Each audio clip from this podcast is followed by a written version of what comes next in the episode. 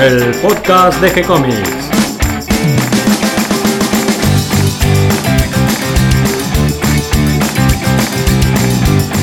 Hola dibujantes, muy bienvenidos a un nuevo episodio de G-Comics, el podcast donde hablamos de todas las técnicas necesarias para realizar un cómic, cómo dibujar un manga y todo el conocimiento requerido para dibujar esa historieta que tenemos en la cabeza. Mi nombre es Gonzalo García y mi intención es colaborar con todos aquellos que estén interesados en avanzar en su formación como dibujantes de cómics. Hoy tenemos un nuevo episodio de Mate con Superhéroes, donde entre mate y mate vamos recorriendo la historia de los héroes y villanos del cómic americano, sus creadores y las consecuencias en nuestras tierras sureñas. Todo gracias a nuestro sabio de las tierras paralelas y realidades alternativas, Nicolás Urich. ¿Cómo estás, Nico? Todo bien, Go. Y hoy tenemos un tema que hay poca información, así que la vamos a estirar. La vamos a tirar. Yo encontré bastante igualmente porque más o menos ya, ya sabía. Pero y hay muy poca información, pero fue un superhéroe muy popular en su momento. No, no era un superhéroe que no, no tenía popularidad. Estamos hablando de Plastic Man. Plastic Man, o el hombre elástico como se le decía acá en el doblaje, totalmente equivocado, pero era, le decían así, tenía llegado a protagonizar su dibujito en, en su momento. ¿Y cómo empieza? Porque en este caso no se trata de un superhéroe de la DC o la Marvel. No, al principio. El, el personaje empieza a salir publicado en la revista Police Comics, justamente en el número uno de, de esa revista para la editorial Quality. La Quality era como estaba DC, Timely, que hoy cono- la conocemos como Marvel, Fawcett, Quality. Esas eran las cuatro importantes. Quality, entre otros, tenía Plastic Man, al tío Sam, a los Blackhawks, entre otros personajes, y bueno, Plastic Man. Y era muy raro Plastic Man, porque Plastic Man no era la típica serie de superhéroes en el que el villano, eh, o quiero decir, el héroe, era ese héroe musculoso, grandote, ideal, ese ideal del superhombre que se empezó a ver desde Superman, sino que todo lo contrario, Plastic Man era un ladrón, era un delincuente, y cuando llega a ser un superhéroe, era su imagen era totalmente diferente a la del resto. Era más flaco, mm, tenía una, una pose más, más loca, tenía antiparras, tenía un poder extraño. Era un personaje bastante novedoso, Plastic Man. Fue creado por Jack Cole, salió publicado en agosto de 1941. A Timely tenía un superhéroe elástico antes que Plastic Man que se llamaba Robert, sería Caucho o Robert, algo así, ¿no? Pero no, nadie ha dejado en el olvido y nadie, nadie le dio bola a ese personaje. Entonces, Plastic Man era como novedoso y fue bastante exitoso en su momento, ya que eh, en el número 3 de la revista Police Comics se transforma en la figura principal de la revista al poco tiempo. Y una de las claves del éxito de Plastic Man fue, era el dibujo de, de Jack Cole, que era más, más funny, no tan justamente de superhéroes, sino más suelto, le sacaba bastante jugo al tema de las poses de Plastic Man cuando se estiraba, las expresiones de los personajes bien locas, bien así exageradas. Claro, porque la novedad que incorpora con respecto al mundo de los superhéroes es que le agrega humor.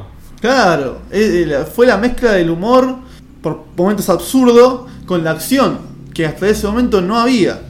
Y el dibujo encima era, era muy bueno. Además, el correr de los, de los episodios y de los años, el dibujo se vuelve realmente muy bueno, much- bastante por encima del, del resto de, de- de las publicaciones norteamericanas, tanto de DC como de la Timely.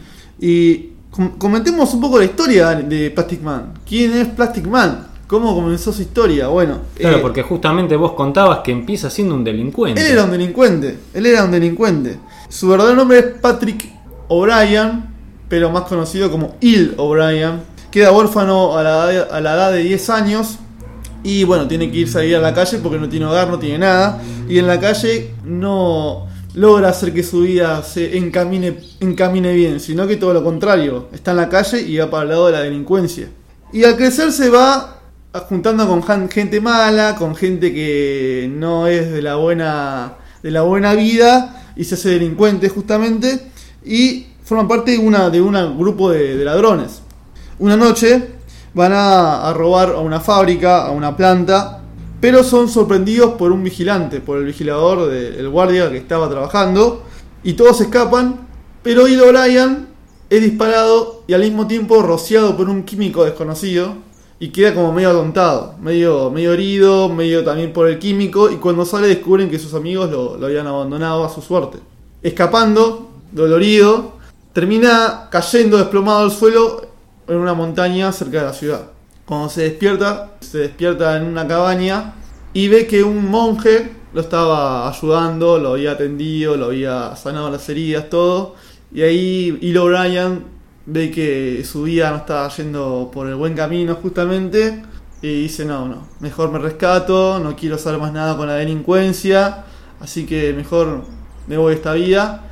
Pero descubre que tiene poderes. Esa clásica escena que está Plastic Man moviéndose la, moviéndose la, la mandíbula, porque se le, está, estira justamente, y descubre que tiene poderes. Bueno, su, su poder, ¿cuál, ¿cuál era justamente su poder? Era eh, moldear su cuerpo, estirar su cuerpo, pegar saltos gigantes, porque era un elástico, era como una especie de plástico que lo podía moldear de la forma que él quiera. No solamente moldeó su, su cuerpo, sino que también su cabeza, porque Hilo O'Brien se termina volviendo un poco loco. Esa era también la diferencia de, de- actitud de, con el resto de los superhéroes, que eran más, eh, más rectos, más, más buenos. El Batman estaba loco, que eso era la diferencia con el resto. Bueno, fi- finalmente Hilo O'Brien decide ser un, un superhéroe y se pone el traje eh, rojo con tiras negras y amarillas y con las antiparras. Que este traje tiene la cualidad de que se estira con él. Claramente, es, un- es que el traje es él, es él el traje, es, es, su, es su forma. Él puede transformarse en mesa y la mesa, por ejemplo, ves que tiene unas tiras amarillas y negras y te das cuenta que es Plastic Man. Claro, porque él toma la forma, pero los colores de su traje son siempre los mismos. Siempre lo mismo, o sea, por ejemplo, estamos tomando un mate en el termo, capaz que estamos el termo es Plastic Man y nos damos cuenta porque es rojo con tiras amarillas y, negras. Con el tiempo Plastic Man consigue un compañero, que era la moda de la época, pero el compañero no sería como un Robin o un Bucky del Capitán América, sino que sería un compañero más chistoso, más cómico, que se llamaba Goosey Wings, que era inepto, era gordo y era medio torpe. Y era también un, un ladrón como él, que después de salvarle la vida a un mago, el mago lo, recom- lo recompensa con un hechizo y ese hechizo le permitiría que no sufra ningún daño, o sea, de un golpe, un balazo, lo que sea, porque la fuerza de la naturaleza lo protegía. Eh, igual ese origen, esa historia, la, Jack Cole la deja de lado y no, no la toma muy en cuenta. Y Uzi Wing sería un compañero más, torpe, medio chistoso. Pero invulnerable. No, no, eso tampoco, solamente al principio nada más. Ajá.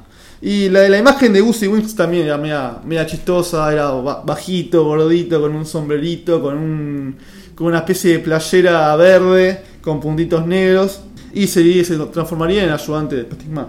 Con el correr de los años, Plastic Man se convierte en miembro- de la policía de la ciudad y también del FBI, o sea que se recontra rescató Plastic Man, más allá de sus locuras y toda su ingenio humorístico, era un defensor del bien y termina siendo un agente del FBI. Eh, ya a esta altura ya no era más Hilo O'Brien porque él seguía manteniendo la identidad de Hilo O'Brien para infiltrarse en las organizaciones criminales y después llevarlos en cana. Ya a fines de la década del 40, Plastic Man no solo, ya, era, ya estaba bastante asentado, estaba, ya se había hecho su lugar, tenía su propia serie y logró mantenerse. Al, al contrario del resto de los superhéroes que se fueron casi todos a la vez, o sea, desaparecieron casi todos.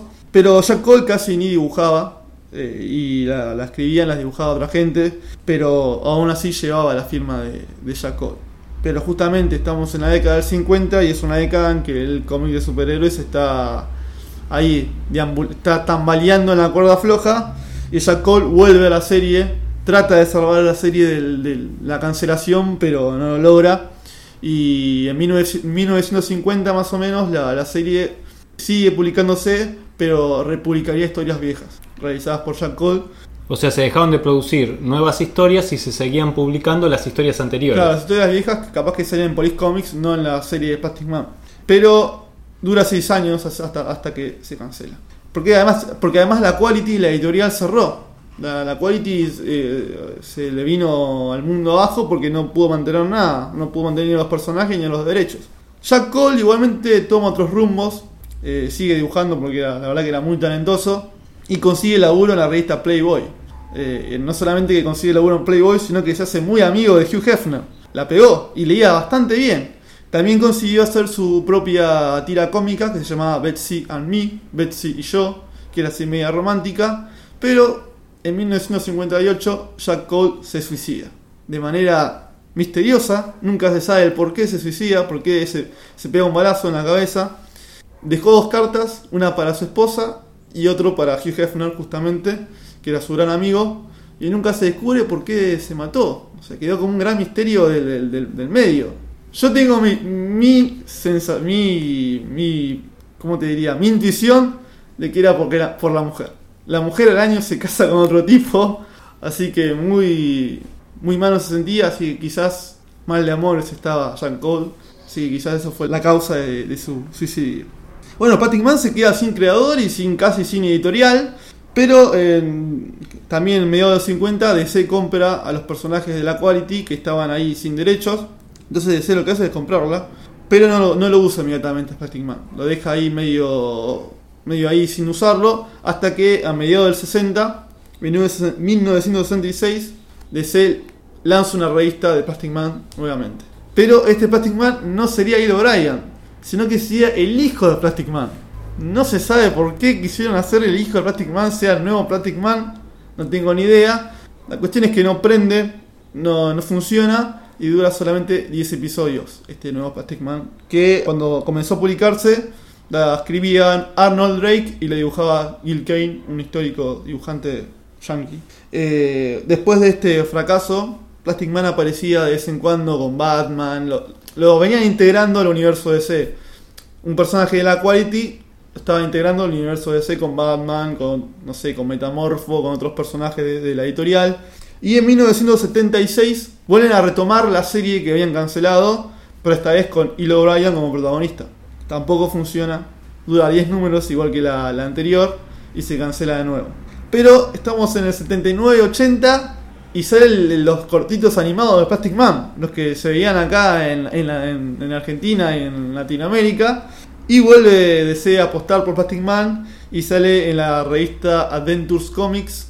La escribía Martin Pasco, le dibujaba Joe Staton.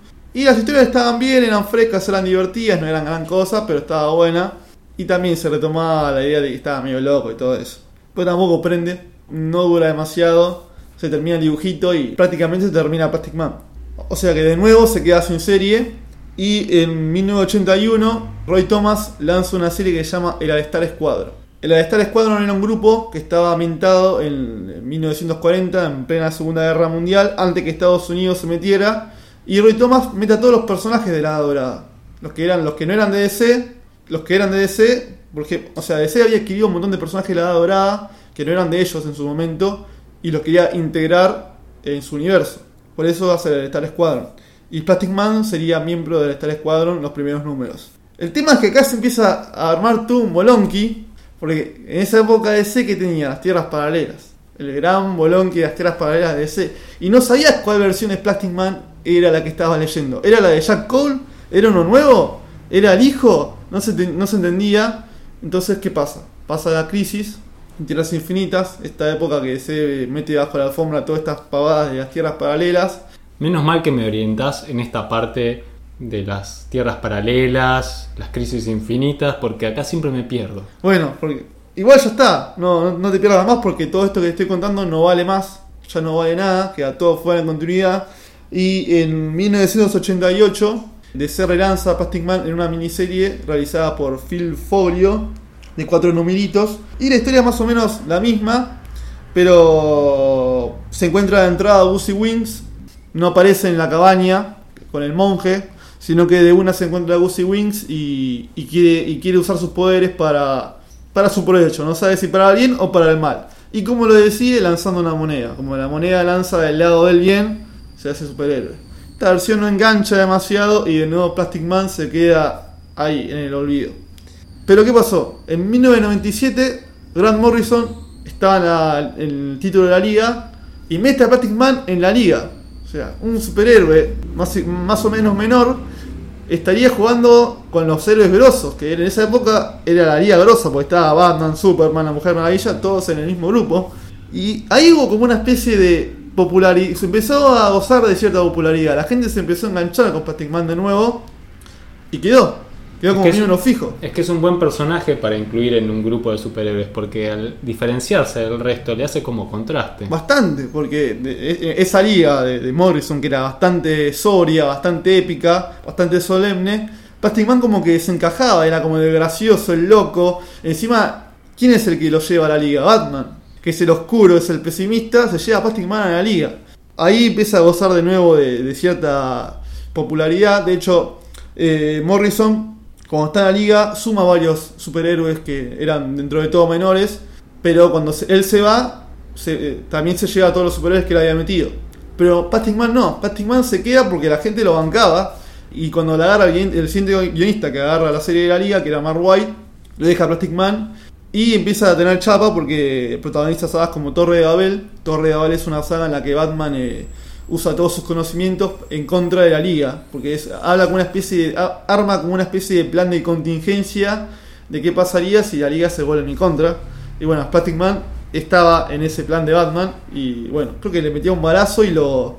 Un balazo de no me acuerdo de qué material y lo desarmaba en varias partes y no se podía, no se podía regenerar. En el mismo título de la liga descubrimos que Plastic Man tiene un hijo, un hijo perdido por ahí.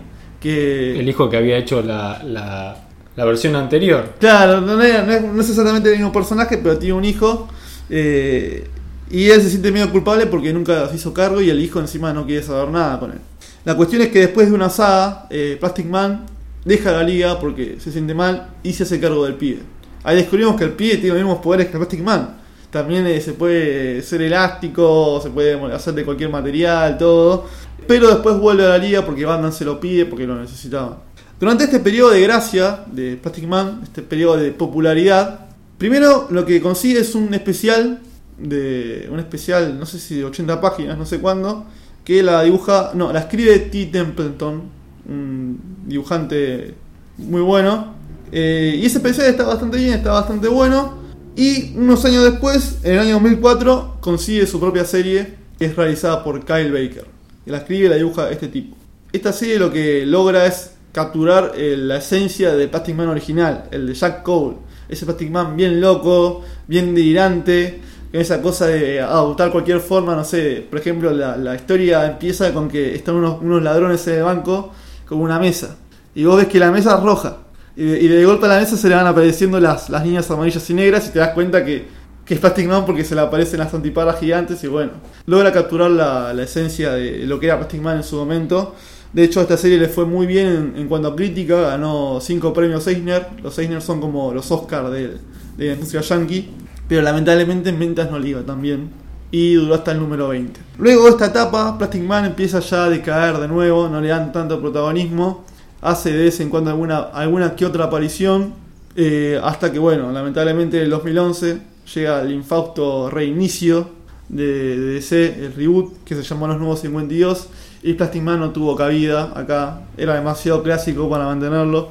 Creo que lo nombra en algún momento. Pero no hay rastro de Plastic Man en esta, en esta etapa de DC. Y, para cerrar, en 2017 se anunció una serie que se llama The Terrifics. Que es un grupo medio onda, cuatro fantásticos. Y entre sus miembros, ¿quién está? Plastic Man. ¿Cómo, ¿Cómo puede ser que Plastic Man, si no lo conocíamos, está en este nuevo universo? Sí, está.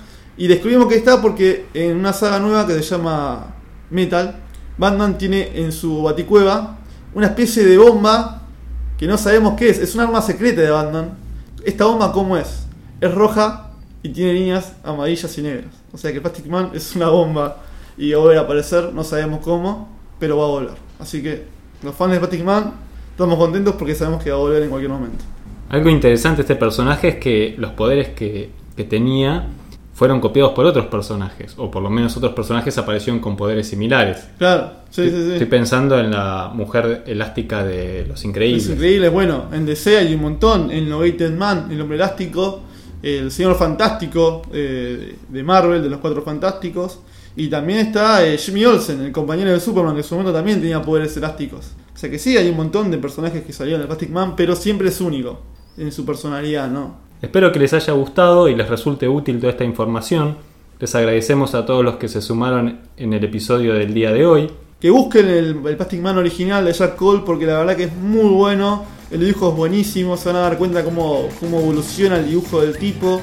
Lo recomiendo a full. Está muy bueno. Queda la recomendación de Nico. Gracias a todos los que comparten en sus redes sociales esto que hacemos con la idea de, de difundir el cómic. Recuerden que tienen unas páginas de una serie que estamos haciendo para ustedes en el sitio web de gcomics.online. También pueden escucharnos en iTunes, iBox, Stitcher y Tuning. Si les gustó el programa nos pueden dar un me gusta y escribirnos una reseña. También pueden acercarnos sus sugerencias y propuestas a través del formulario de contacto o pueden seguirnos en nuestra página de Facebook. Les responderemos siempre con alegría y continuaremos publicando nuevos episodios. Gracias y hasta la próxima. Gracias Nico. Chao.